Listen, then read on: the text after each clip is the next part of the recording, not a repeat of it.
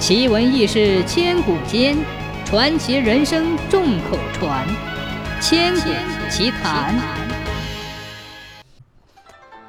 翻西钓鱼台太公庙前的河水中央，有一尊巨石，形如圆锥倒立，又似莲蓬斜插，这就是有名的黄石。据说它是女娲补天所留。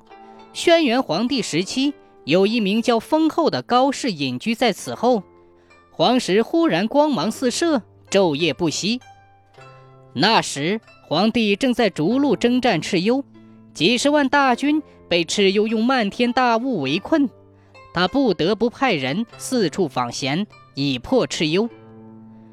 有一天，皇帝正在营门前苦苦思索破敌之计，忽然听得空中一声长鸣，他抬头一看，原来是一只凤凰平展双翅。盘旋于营前，皇帝随手拈弓搭箭，向凤凰射去，凤凰随身落了下来。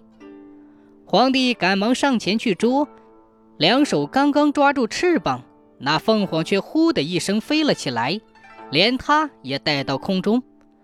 皇帝赶忙双手紧紧地握住凤凰的羽毛，腾身上了凤背。凤凰驮着皇帝，扇动双翅，一直飞到了陕西。凤凰嘴里有点渴，俯下身子，把头扎进了酸泉，喝了点水，就又向西边飞去。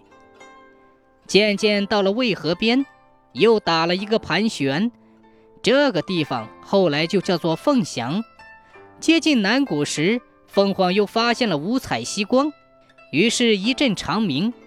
人们便把这个地方叫做凤鸣村。凤凰降落在光芒四射的黄石之上，皇帝急忙从凤凰身上爬了下来，跳到黄石上，舒展了一下身子，回头再看凤凰石，已经远远地飞走了。皇帝看到这块巨石发出的光芒，断定此地必有闲人居住。后来果然在这个地方访到封后。请封后为军师，他二人坐上封后制造的指南车，星夜赶回涿鹿，大破蚩尤，统一了中原。